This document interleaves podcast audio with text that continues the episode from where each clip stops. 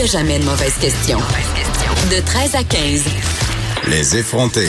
Avec Geneviève Peterson.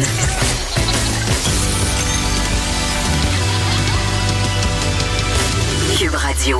Bon après-midi tout le monde. Bienvenue à cette nouvelle édition des effrontés. C'est le mercredi, le milieu de la semaine. Ça achève, ne lâchez pas. Je sais pas si vous terminez vos vacances ou si vous les commencez parce que bon, évidemment, il y a les vacances de la construction, mais c'est pas toujours pareil pour tout le monde. J'ai d'ailleurs une auditrice que je veux saluer que j'aime beaucoup, Chantal Derry, qui me dit Chantal qui, fabrique des bagues. Donc elle fait des bagues pour les mariages, elle fait des bagues aussi pour le style, pour le look. Elle m'en a d'ailleurs fait une. Elle en a fait une à Geneviève aussi et elles sont magnifiques, je tiens à le dire. Donc Chantal Derry. Et euh, en fait, ce qu'elle me disait, c'est que bon, évidemment, c'est la saison des mariages hein, parce que c'est l'été, l'été qui achève. Donc elle a comme une espèce de gros rush en termes de production en ce moment. Et après ça, après ça, elle va pouvoir se reposer. Ce qu'elle m'a dit, je mets les enfants dans l'autobus, envoyé à l'école, puis maman se repose. Et elle a promis, promis de continuer à nous écrire sur la page Facebook, Facebook des effrontés pour euh, nous écrire des niaiseries, agrémenter nos journées de ses réflexions, de ses commentaires. Et je vous invite, chers auditeurs, à faire de même. On aime ça lorsque vous nous écrivez. Évidemment, c'est sur la page Facebook des effrontés en ce moment, c'est un peu plus au ralenti. Nous autres aussi, on est en vacances, nos gestionnaires de communauté, euh, ça la coule douce. Mais on aime ça vous lire. Dès que vous envoyez un message, c'est sûr qu'on vous lit, c'est sûr qu'on vous répond. Donc, n'hésitez pas à le faire. Et là, vous savez que la nouvelle saison s'en vient. Ça a été annoncé sur le site de TVA Nouvelles. Geneviève va reprendre la barre des effrontés euh, cet automne. Donc, dès la semaine prochaine, elle sera de retour euh, lundi avec nous. Et moi, de mon côté, parce qu'évidemment, c'est un show de plug, c'est mon show, c'est moi qui anime aujourd'hui, je serai du, côté de Cube, évidemment, mais dans un autre format. Donc, je vais jouer à l'effronter, mais dans un nouveau format. Ça s'appelle Les Têtes enflées et ça va être avec Richard Martineau, Vincent Dessureau et Master Bugarici, donc un nom que vous connaissez déjà puisqu'il est régulièrement à notre émission. Euh, c'est pour ceux qui, qui s'en rappellent pas, c'est l'espèce d'uluberlu au look très funky qui fait juste nous gueuler dessus quand il vient. Geneviève et moi, on peut rarement parler euh, quand on est à sa présence et c'est pire qu'avec euh, Thomas Levac, vraiment là, c'est un autre niveau. Et Master Bugarici, en plus d'être le maître international de la couture en direct de Valleyfield, c'est aussi un de mes complotistes préférés. Là, lui puis ses théories sur Michelle Obama qui serait en réalité un homme, je ne me tanne pas de l'entendre.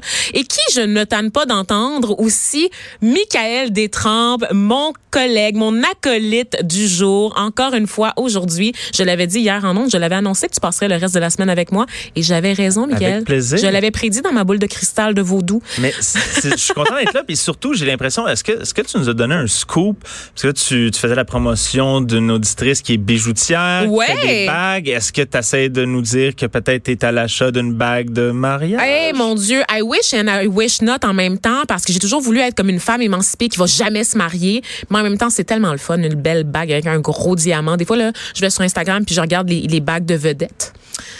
Puis euh, ouais, ça fait rêver. Chasser ça fait le rêver. naturel, Pourquoi? il revient au galop? Ben oui, ben oui, mais tu sais, on, on s'entend pour. c'est ça. Les diamants sont les meilleurs amis des femmes. C'est qui qui disait ça? C'était Marilyn Monroe. Et euh, pas mal d'accord avec elle, Marilyn, euh, qui nous ont pon- pondu euh, beaucoup de vérités euh, dans le cadre de sa vie. Donc euh, non, je suis pas à l'attente d'une bague. J'ai reçu par contre un autre cadeau aujourd'hui que que j'aime beaucoup, qui me ravit, Michael, et qui confirme, qui cimente mon statut de femme émancipée. Je suis maintenant locatrice. Locataire? Locataire Oui, bravo. de mon premier appart seul. C'est moins hot que dire je suis propriétaire, OK? J'en conviens, mais c'est pour la première fois de ma vie, je suis dans un appart toute seule. Fini la vie de coloc. Fini la vie de colocation, fini la vie de colocation parce que moi j'ai vécu avec un chum dès, dès l'âge de 20 ans, j'étais en, en colocation donc avec mon chum de l'époque. Ensuite on s'est séparés, j'ai été dans une colocation avec ma coloc actuelle qui a 57 ans, on la salue, salut André. Euh, et là, j'ai je décide enfin de voler de mes propres ailes. C'est la première fois en 10 ans depuis le départ du nid familial que je vais être on my own tout seul chez nous. Tu vas pouvoir Chez te nous. promener nu dans ton appart, telle une Safia Nolin qui gambade dans un champ. Exactement, exactement. Décomplexé, moi aussi, comme Safia Nolin, à part de ça, Michael. Full émancipation. Full émancipation. Et je parlais d'Instagram, Pinterest aussi. Si jamais vous avez des sugge- suggestions, pardon, de sites ou de comptes à suivre pour m'aider à décorer mon appart, mon nouvel environnement. C'est un deux et demi. Je, rappelle à nos auditeurs qui nous- nous écoutent en région, non, c'est pas possible d'avoir une maison trois étages à Montréal quand on a 29 ans. C'est juste pas possible. Tu me le confirmes, Michael? Euh, non, c'est possible. Je connais des gens qui ont ça. Évidemment, mais tu parles d'argent, Michael, avec ta marque. là. C'est sûr que tu connais là, des gens qui sont nés avec une cuillère d'argent dans la bouche, là, puis qui ont déjà au moins trois triplex à leur nom là, sur euh, le plateau Mont-Royal. Ben, si t'avais embarqué dans Pyramide, j'ai essayé de t'embarquer il y a cinq ans, tu serais millionnaire. C'était quoi? C'était avec les produits Arbonne, Mariquet ou Avon? Euh, on vendait des éteints cigarettes. Non, c'est pas vrai. OK, non. Non, j'ai pas fait de pyramide. Non, je pense pas que ça aurait marché. Tu sais, il y a des produits qui marchent mieux que d'autres. Étonnamment, les chandelles puis les Tupperware, ça marche quand même bien. Les, euh, les écrases cigarettes, y a-tu un mot pour ça? Euh, je sais pas, mais on salue nos éditeurs euh, membres de Herbalife.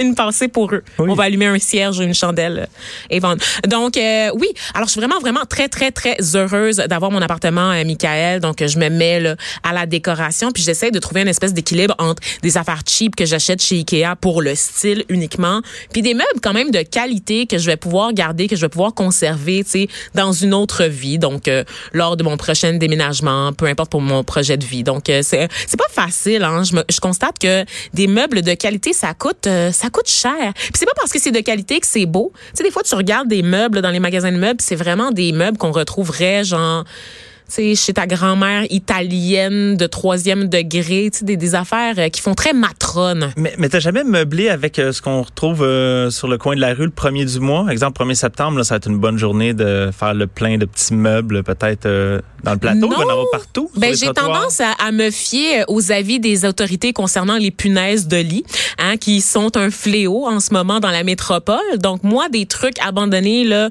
sur le bord de la rue. J'ai déjà habité dans Hochelaga, puis euh, ça arrivait souvent qu'on retrouve des matelas dehors. Puis tu sais, bon, Hochelaga c'est un, un milieu quand même ouvrier un peu pauvre. Ah, c'est un magasin de meubles à ciel ouvert à l'année longue. Tu, tu le sais, t'es passé par là aussi. Et euh, on retrouvait souvent comme une, une espèce de feuille mobile sur laquelle était, était écrit pas touche, punaise de lit.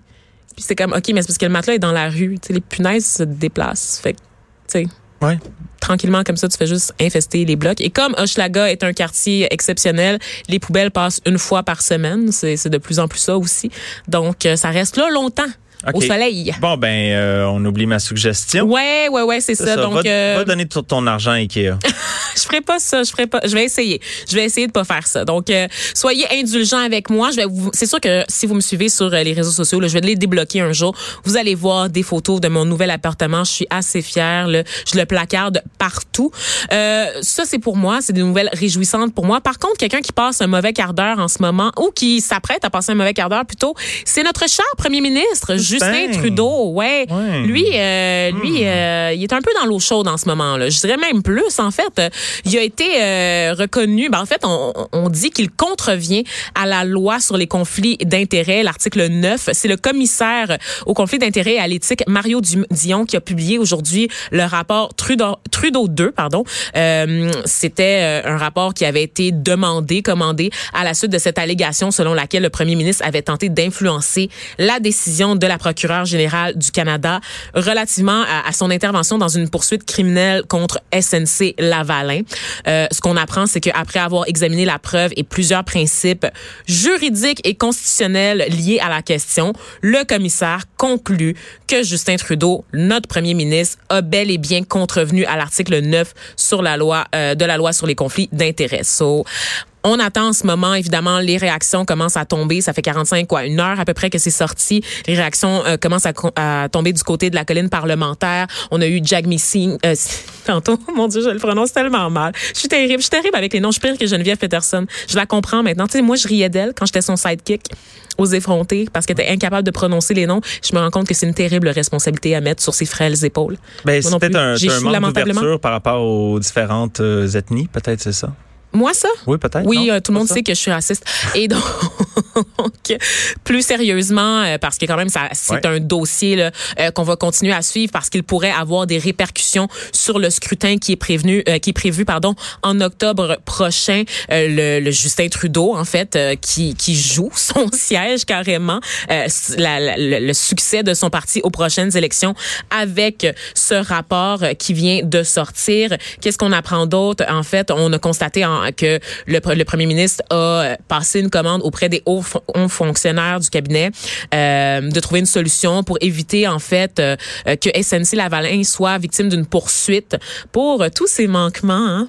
mais, mais, là, le, commissaire au conflit d'intérêts et à l'éthique, Mario Dion, euh, il sort ce, ce rapport-là, mais est-ce qu'on est est-ce qu'on parle de conséquences ou quelque chose, à part dans l'opinion publique, là, évidemment? Ben, ça sera évidemment un dossier qui est à suivre parce que Justin Trudeau va d'abord répondre aux questions des journalistes vers 14 heures. Donc, ça, c'est sûr. On va d'abord entendre sa version des faits parce que, je le rappelle, Justin Trudeau a toujours nié toute implication euh, dans, dans une, apparence de conflit d'intérêts auprès là, euh, du, du, directeur euh, des poursuites civiles et, pénales et criminelles du Canada. Euh, donc, vraiment, je, je le sais pas, je te dirais, Michael, parce que tu sais qu'aux effrontés, il y a des dossiers comme ça qu'on ignore, qu'on contourne, hein, qu'on fait comme s'ils n'existaient pas, même s'ils concernent l'avenir de notre pays. On est un petit peu délinquante à ce niveau-là, euh, Geneviève et moi, et je te dirais que dès la semaine 2 du scandale euh, SNC Lavalin, j'avais déjà décroché. Je suis une très, très mauvaise personne et je pense que ça nous ferait du bien collectivement euh, de replonger là-dedans, c'est-à-dire d'avoir un recap de ce qui s'est passé et je vous garantis qu'on vous revient avec ça demain parce qu'évidemment, la nouvelle est tombée très rapidement. Alors, le temps de faire le point, de faire la ligne du temps de ce qui s'est passé jusqu'à présent. C'est un peu trop rapide, surtout qu'on aimerait aussi entendre la version de Justin Trudeau euh, pour remettre les choses en perspective. Parce qu'on se rappelle que dans ce dossier, euh, Justin Trudeau était préoccupé par la question des pertes d'emploi. Parce que qu'est-ce qui se passe si SNC Lavalin est poursuivi, qui se ramasse à payer une amende? On le sait, qu'est-ce qui se passe? On perd des jobs. On perd des jobs. Ça coûte des sous, ça coûte de l'argent, puis ça va pas tellement bien, SNC Lavalin, en ce moment, leurs affaires. Donc, ça a un impact. Ça a un impact sur les Canadiens, sur nos emplois, que ce soit au Québec ou ailleurs au pays. Donc, évidemment, le premier ministre a agi en ce sens pour, j'ose croire, avec des bonnes intentions. Par contre, l'enjeu se situe au niveau de la démocratie, de notre système étatique qui, euh, qui fait en sorte qu'on peut pas avoir le pouvoir exécutif qui s'ingère dans le judiciaire. Le but de notre démocratie actuelle, c'est de garantir une séparation des pouvoirs, donc une indépendance du pouvoir judiciaire. Et malheureusement, en intervenant, même si c'est sur la base de bonnes intentions, ça paraît très mal. Surtout que non seulement il y a la question des pertes d'emploi, oui, évidemment, puis ça, tant mieux, tu sais, pour les Canadiens et les Québécois, mais il y a aussi la question que, ben, SNC-Lavalin se fait finalement jamais taper sur les doigts.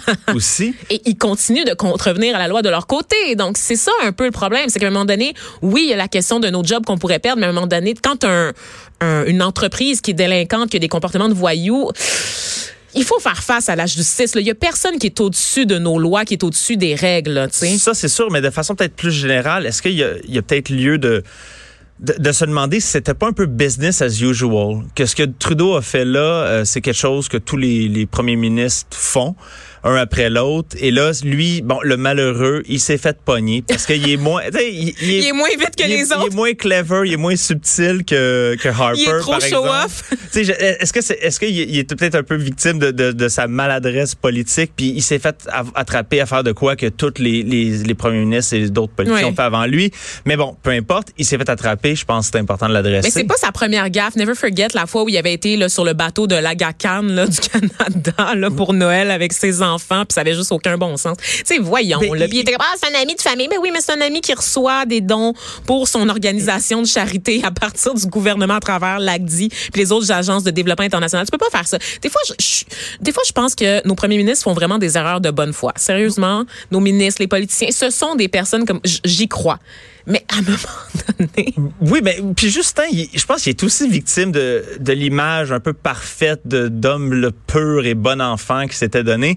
Donc là, quand il fait quelque chose de pas correct, c'est encore plus tentant d'y taper ses doigts versus, comme je disais auparavant, Harper qu'on connaissait comme un fin stratège qui était prêt à tout pour, euh, pour arriver à ses fins. Ben, si c'était arrivé sous, sous Harper, on aurait fait, ah ben, Harper fait du Harper, mais là, Trudeau qui s'est tellement présenté. Mais non, comme- Harper fait pas ça. Il est raide comme la justice, lui, là. On se comprend. comprends-tu? Tu sais, mais là, je pense C'est les il- libéraux corrompus, là, la commission Montgomery. Tu sais, le, le scénario est trop bon. tu sais. On est tellement fixé, on fait tellement une fixation sur la, la corruption sou- supposée, alléguée et vérifiée des partis des- du Parti libéral, que ce soit au fédéral et au provincial. Dans notre cas, au Québec, il faut dire que le trauma fait en sorte que les libéraux fédéraux sont coupables par association, tu sais, évidemment, euh, même si c'est pas les mêmes choses qu'on leur reproche au niveau des deux paliers, euh, qui fait en sorte que oui, je pense qu'on est un peu moins indulgent envers Justin Trudeau. Puis quand j'en parle autour de moi là, de SNC Lavalin, là, on va se le dire. Il n'y a pas juste moi qui roule les yeux et qui fait Ah, encore cette affaire-là. Tu monsieur, madame, tout le monde, on, on dit que ça pourrait coûter à Justin Trudeau ses élections. Monsieur, madame, tout le monde oublie vite. Monsieur, madame, tout le monde, ces grandes discussions-là, est-ce est-ce qu'on comprend réellement ce qui est en jeu? C'est la question que je me pose. On nous dit de nous indigner, mais est-ce qu'on est vraiment indigné? Quand on sait qu'il a probablement fait ça pour garantir des jobs? Là? Mais puis, puis aussi euh, les dernières années, les dernières élections, que ce soit aux États-Unis, au Canada ou un peu partout euh, en- dans le reste du monde, euh, prévoir les résultats si d'avance, Ouais. ça sert plus à rien. C'est à peu près dans les dernières semaines qu'on le sait, puis souvent même le jour de l'élection. Mais tout va dépendre de la réaction des libéraux. Comme je le disais tout à l'heure, on surveille la réponse de Justin Trudeau qui va répondre aux questions des journalistes. Donc, euh, pour voir patiner Justin Trudeau, ça va être à 14 heures sur le, réseau LCN et sur euh, les autres marques de Québécois Média. Sinon, à 14 heures de notre côté, à Cube Radio, on va avoir Réal Fortin du Bloc québécois. Euh, il va nous parler de la situation, faire le point, parce qu'évidemment, ça fait énormément réagir les partis d'opposition là, à Ottawa. Donc, euh, je rappelle que Réal Fortin est député du Bloc québécois de Rivière-du-Nord. Donc, il sera avec nous dès 14 heures pour faire le point sur la situation. Pour l'instant, je pense qu'on peut, on peut laisser ça. On peut laisser la poussière retomber tranquillement parce qu'on a beau bien parler de SNC Lavalin tant qu'on n'a pas euh, la version de Justin Trudeau qui maintenant doit se défendre.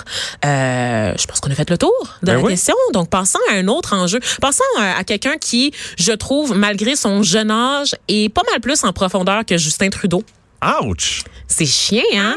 Été là. Mais vas-y. là, plus mature que Justin Trudeau, Mais de à qui, 16 de ans qui à nous peine. parles-tu? De Fifi Brindacier, Ah! la Fifi Brindacier euh, du Nord.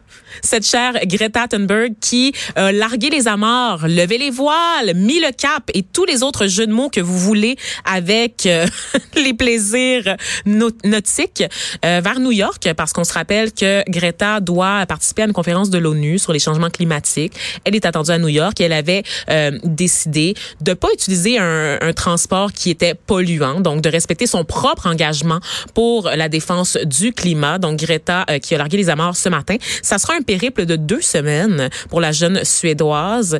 Euh, elle est accompagnée euh, du fils du prince de Monaco. Donc, c'est lui, c'est son bateau.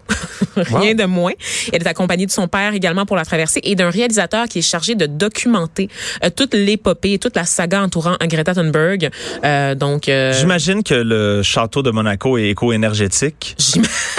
Sûrement, il n'y a pas d'air climatisé. Oui, de- oui, oui, oui, oui. Je suis sûre Ouais. que la F1 aussi, la F1 Oui, là-bas, ben, c'est électrique, hein? C'est la FE, en fait. Oui. Oui, c'est ça, à Monaco. Un, Ils ont- un pays qui donne, un État, une qui donne l'exemple vraiment euh, que, euh, bravo, euh, jeune prince de Monaco. Écoute. Ton Non, mais implication. Greta, elle a le droit à ses contradictions. On peut-tu? On peut-tu oui. la laisser vivre? Non, mais quand même, Fais-tu a- partie de ceux qui bâchent Greta Thunberg? Non, non, mais non, moi, je suis impressionné quand même. euh, convaincre des milliers d'étudiants de secondaire de pas aller à l'école le vendredi, c'est impressionnant. Nommez-moi une figure politique en ce moment qui est capable de rallier des gens partout dans le monde. Et quand je dis des gens, des milliers des, dizaines de milliers de personnes partout sur la planète, par la, un, un mouvement porté par la jeunesse. Quelle figure en ce moment, à travers le monde, peut faire ça? Personne. Personne. Et les gens qui bâchent Greta Thunberg, moi je, moi je dis tout le temps que les gens qui la bâchent, en fait, ils sont fâchés parce que cette fille-là, du haut de ses 16 ans, les renvoie à leur propre médiocrité. Ils se rendent compte que cette fille-là va avoir plus d'impact sur l'humanité que eux en auront jamais. Et c'est ça qui est fâchant. Ben, c'est ça qui est frustrant pour eux. Je, je- pense, je, je suis d'accord avec toi là, par rapport à, à ces détracteurs qui sont peut-être un peu trop euh, Vieux, blancs et euh, Ben, je pense qu'ils peuvent être de toutes les couleurs. Ah, OK. Mais euh, j'ai aimé une phrase que- que- qu'elle a dite euh, en entrevue, comme quoi on lui a demandé si elle, avait l'intention de rencontrer le président euh, Donald Trump. Lol. Et elle a dit, je ne peux rien dire qu'il n'a pas déjà entendu. Et ça, quand j'ai lu ça, ça m'a fait penser, ben, ça résume un peu, je trouve, l'ensemble du, du débat sur l'environnement. Est-ce qu'il y a des choses qu'on n'a pas déjà entendues? Donc, je me dis, tu sais, moi, j'ai l'impression qu'on a affaire un peu aux avertissements sur des paquets de cigarettes. Le monde, le nombre de fumeurs est assez stable maintenant. On a beau grossir les photos, on a beau euh, avoir des messages encore plus euh, plus violents quasiment et euh, ça change pas. Le nombre de fumeurs reste assez stable. Fait que j'ai l'impression des fois que ce message-là, euh, y a-tu de quoi qu'on n'a pas entendu? Y a-tu quelqu'un qui, qui, qui, qui est convaincable, disons? Ben, idéalement, le président des États-Unis le serait, euh, le serait, considérant que c'est un des plus gros pollueurs sur la planète. Mais justement, la quand- planète qu'on habite quand tous. Elle-même avoue que je, peux rien dire qui qui ok, qui sait pas déjà.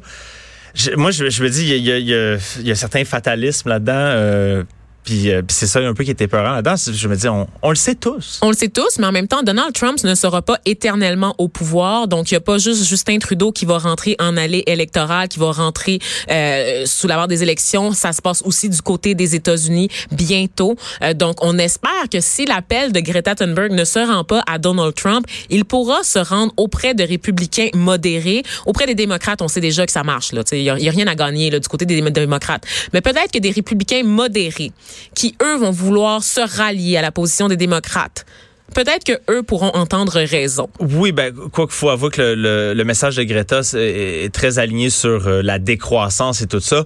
Je pense pas que ça rejoint beaucoup de démocrates. Ça. Joe Biden? Ah non, des- Euh, Joe Biden. Ben oui, on a dit démocrate, mais on veut dire euh, des républicains. C'est ça que Ben, tu veux dire? ça joue- même les même les démocrates qui, qui qui sont on va dire pro environnement entre énormes guillemets. Euh, comme je dis, je pense pas qu'on va tomber dans une logique de décroissance et qu'on va commencer à fermer des industries et tout ça, même si les démocrates rentrent demain matin. Hum, Je comprends ça. Par contre, tu vois, quand j'étudiais en coopération internationale, j'avais des cours de développement durable et ce qu'on disait, en fait, c'est que on, on a tort de parler de développement durable parce que ça fait peur. Ça, beaucoup de gens ont pas nécessairement les outils pour le faire. Quand je dis gens, je parle des États notamment.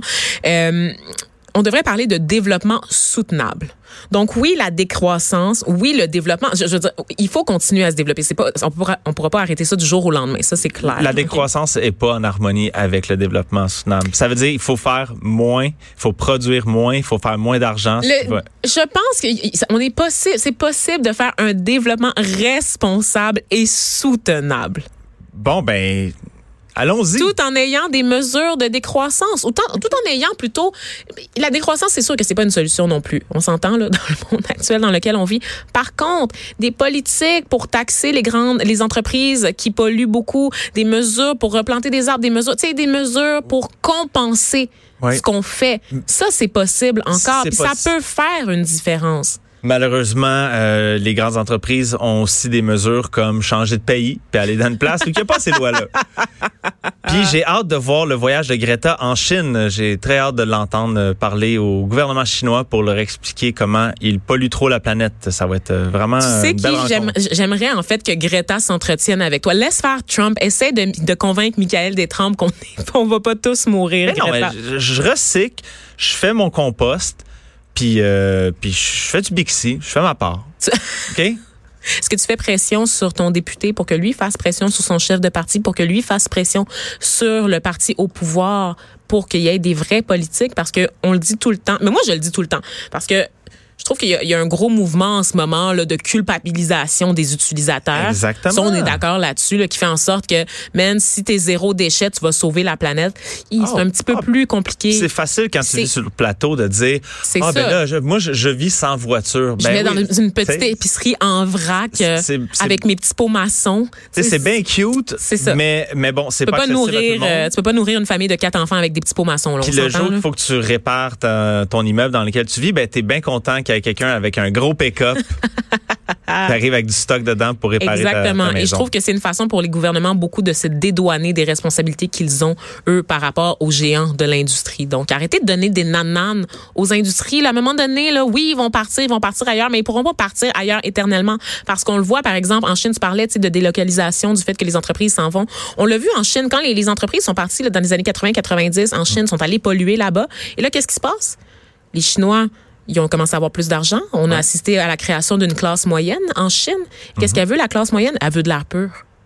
Elle veut des jardins pour ses enfants.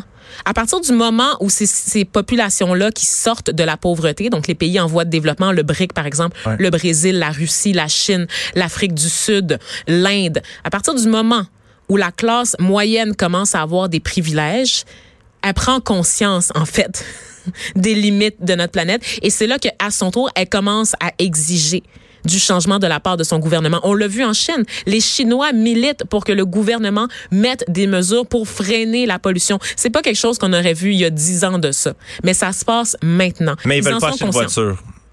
Comment ils veulent pas acheter de voiture? Non, mais c'est ça. Ils veulent, ils veulent aussi des voitures.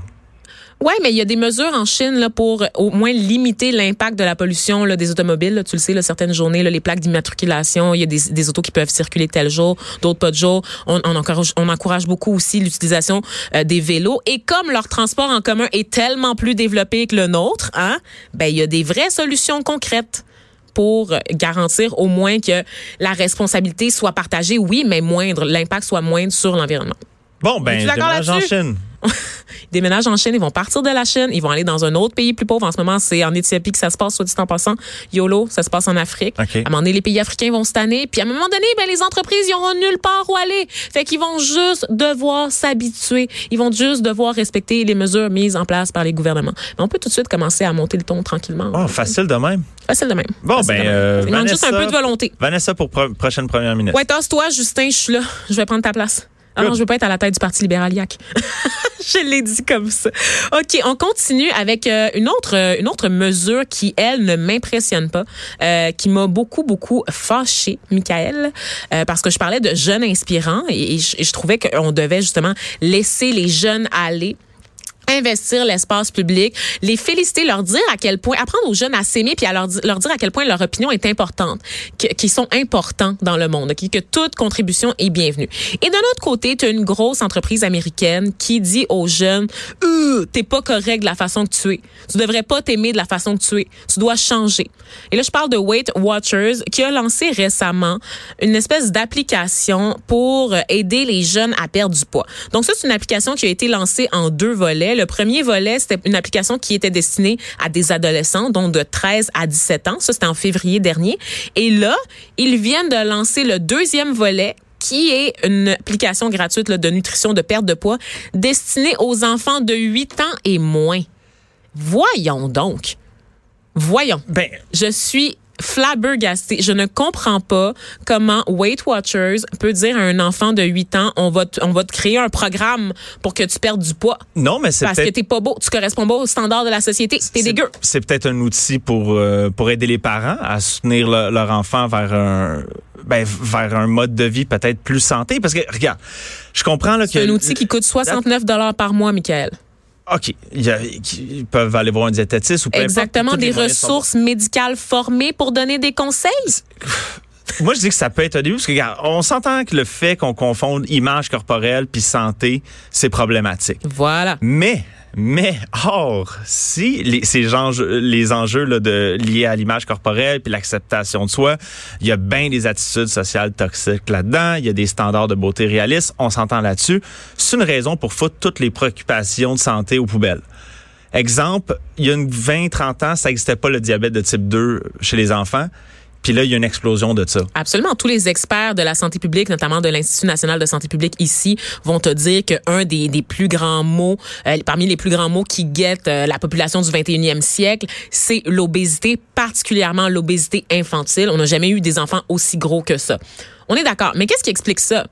La sédentarité, l'accès à des, des aliments ultra transformés, donc, des, des choses comme ça qui sont qu'on peut régler avec l'éducation, pas avec le fait d'humilier une personne. En, quoi l'application humilie qui- L'application a dit aux gens, ça c'est de la bouffe que tu devrais manger, tu peux manger comme tu veux, exemple légumes et, et compagnie. Ça c'est de la bouffe avec laquelle tu dois être modéré. Ça c'est de la bouffe que tu dois vraiment réserver pour des, euh, des occasions spéciales.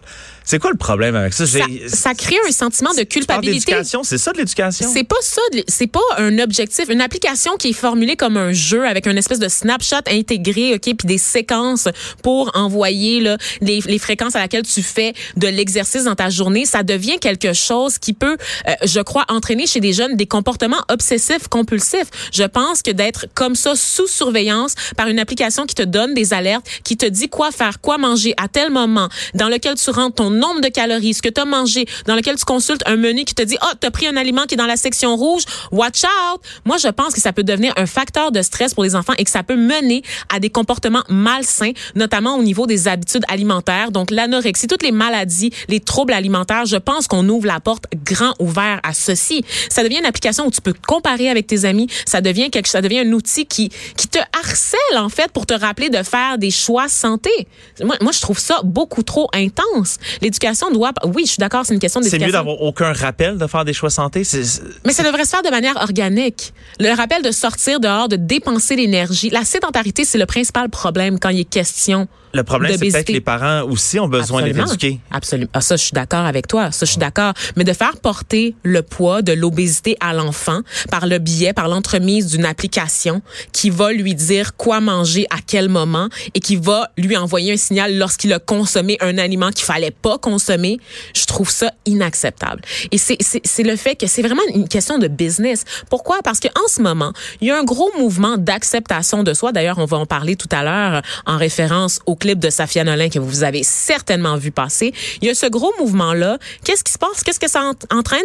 Il y a des conséquences réelles pour toi, Mi- Michael, qui parle d'argent. Le mouvement d'acceptation de soi fait en sorte que les régimes ont, connu une perte de popularité au cours des dernières années qui affecte les ventes de programmes comme celui de Weight Watchers. Donc, ils sont obligés de se réinventer, sont obligés d'aller chercher un nouveau public. Et le public qu'ils ont été chercher, c'est les enfants. C'est dégueulasse. Moi, je pense que, OK, oui, mais on parle juste d'avoir un apport calorique qui est normal, qui est correct. Mais qu'est-ce qui est normal? pas dans le surplus. Ben, Tout le monde- Ça, ça- se calcule, c'est médical. Pour avoir Je- parlé beaucoup à des nutritionnistes là, dans le cadre de mon travail, parce que je le rappelle, j'aime ça le plugger, je suis journaliste de formation, ils vont tout- les gens vont te dire qu'il y a un poids naturel, que c'est pas vrai. Le- La fameuse mesure de l'IMC pour déterminer si les gens sont en santé, c'est une mesure qui est totalement désuète. C'est tellement plus complexe. Tu peux être super mince, tu peux être maigre et être en mauvaise santé, alors que tu peux être obèse et être plus en forme que moi. Moi, j'ai des amis obèses en ce moment qui sont capables de lifter mieux que moi. Là. Je veux dire, je suis une patate. là. Je ne fais rien et personne ne, ne le devinerait. Personne ne me demanderait de perdre du poids parce que j'ai pas l'air d'avoir des problèmes de, de, de, de mauvaises habitudes alimentaires. Mais il n'y a pas un enfant sur terre qui a besoin de manger 5000 calories par jour? Non, mais c'est aussi simple que ça. Là. On est d'accord là-dessus. Mais en quoi ça nous regarde en même temps? En quoi Mais ça nous regarde? Ça nous regarde pas, justement. C'est euh, tout le monde a le choix de, de, de, de prendre cette application-là ou pas. Je Ben oui personne n'est forcé. C'est pas comme si son, son, son, fo- son entrée de force sur les téléphones des gens, puis Non, mais de pas, savoir que c'est disponible sur le marché, de savoir que les jeunes sont ciblés de cette façon-là, on ouvre la porte à ce discours-là de, de marteler constamment que l'obésité infantile aussi est un problème. On ouvre la porte à des discours qui sont complexants, qui sont humiliants pour nos jeunes, alors qu'on sait que c'est à cet âge-là charnière qu'on crée sa personnalité, qu'on qu'on qu'on apprend à accepter son corps qui, qui, qui reçoit beaucoup de changements aussi en même temps. C'est un âge où on est particulièrement vulnérable. Là, on parle de 8 ans et moins. Là. Donc, un enfant de 4 ans qui Donc, sur- donc on peut Entre 4 présumer, ans on peut 17 ans, présumer là. que c'est des parents qui vont s'occuper de l'application, qui vont se servir de ça parce que justement, peut-être les autres qui n'ont pas les outils pour, pour savoir que, exemple, un, un grand verre de jus de pomme trois fois par jour, Je c'est trop de calories pour un enfant. Je suis Peut-être d'accord. qu'ils savent pas. Mais j'aimerais tellement plus que qu'on mise sur la prévention euh, dans les écoles. Sais, je peux pas reprocher à Weight Watcher d'essayer de faire de l'argent. C'est une entreprise. Je peux pas leur reprocher ça. Je peux dire par contre que je trouve ça vraiment whack et que j'espère que les parents vont pas adhérer à ce programme-là de 69 dollars par mois euh, qui te permet de dire que ton enfant est gros parce qu'il a consommé trop d'aliments dans la section rouge de l'application. Moi, c'est le 69 qui me qui, qui m'offusque. Mais bon. C'est choquant. C'est Chacun ses batailles. Écoute, là, euh, Michael, j'ai parlé, euh, on a parlé justement d'acceptation de soi. Je reviens sur ce clip de Safia Nolin parce que je trouve ça tellement beau. C'est justement le magnifique. discours qui fait perdre de l'argent à ces grandes compagnies qui nous vendent des diètes depuis des années, alors qu'on sait que les diètes ne marchent pas, en fait, parce que ça nous fait développer des comportements obsessifs compulsifs. Pourquoi? Parce que tu te mets à la diète, t'arrêtes de manger, là, t'arrêtes parce que t'as faim, parce que tu respectes pas les besoins caloriques pour faire fonctionner ton métabolisme. Qu'est-ce que tu fais? Tu rentres dans une séance de gavage et tu reprends tout le poids que tu as perdu, parfois même plus. Donc, c'est fini l'ère des diètes. On le voit de plus en plus. Il y a des discours là pour l'acceptation de toi sur euh, l'ouverture à tous les corps, toutes les formes de corps. Et Safia Nolin est venue là vraiment nous marteler ça hier de si belle façon. C'est martelé, mais de manière si douce avec le vidéoclip là, euh, de sa magnifique chanson Lesbian Breakup Song. L'as-tu écouté, Michael? Je l'ai écouté. As-tu versé une larme? Euh, non, j'ai trouvé ça super beau. As-tu eu beaucoup de questions? Très bien réalisé. Notamment sur la présence de fruits de mer, qu'un Euh, oui, y y a et un poisson, pieuvre, hein, ou entre ça- autres, ça- ouais. Oui. Ça, ça j'avais beaucoup de questions. Je, me- je me Ben non, demandais. euh, c'est un magnifique vidéo. Moi, ce qui, ce qui me fascine dans cette histoire-là, c'est les gens qui, euh, ben, qui, qui, qui en prennent offense euh, et les détracteurs de cette vidéo-là. Qui, accusent Safia de, de, vouloir attirer l'attention et de provoquer.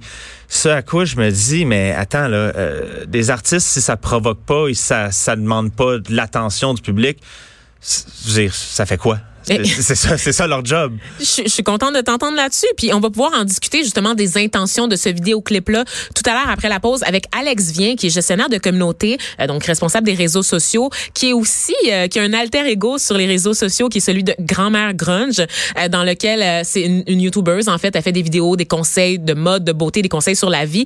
Et c'est une des personnes qu'on aperçoit dans le clip de Safia Lolin. Et là, je me rends compte que je l'ai pas expliqué pour les auditeurs qui l'auraient peut-être pas vu passer. Mais dans le clip de Safia On voit la chanteuse nue dans son plus simple appareil, en compagnie de d'autres femmes, elles aussi nues pour la plupart. On voit une belle diversité de corps. On voit des chairs molles. On voit, on voit des corps qui ne sont pas retouchés. Donc tout ça dans une espèce de célébration de la diversité euh, des corps. Donc euh, un gros fuck you aussi à la grossophobie ambiante. Donc euh, quelque chose, quelque chose vraiment à regarder. On va le partager sur la page Facebook des effrontés. Et donc on reçoit Alex qui a participé au vidéoclip, au vidéoclip et qu'on peut voir dans son simple appareil euh, vraiment là dans le cadre de la vidéo. Donc restez avec nous. De 13 à 15, les effrontés. Cube Radio.